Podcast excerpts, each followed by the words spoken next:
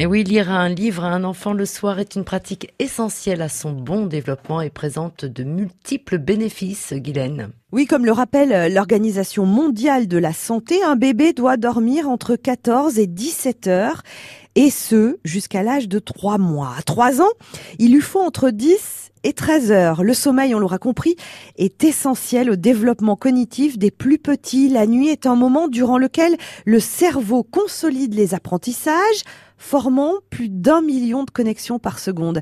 La lecture a également un rôle considérable sur le développement social et affectif de l'enfant, mais les écrans perturbent ce rythme biologique.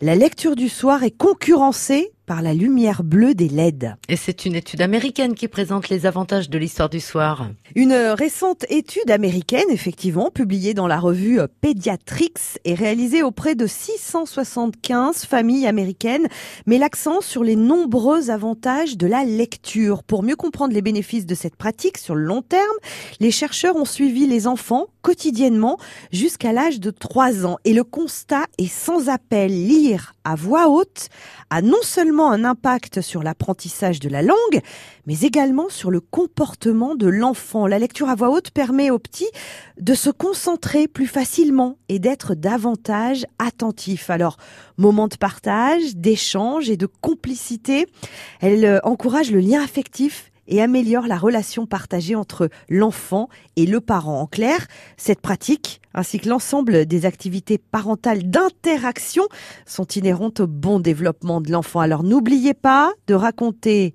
une belle histoire pour aider votre enfant à plonger dans les bras de Morphée.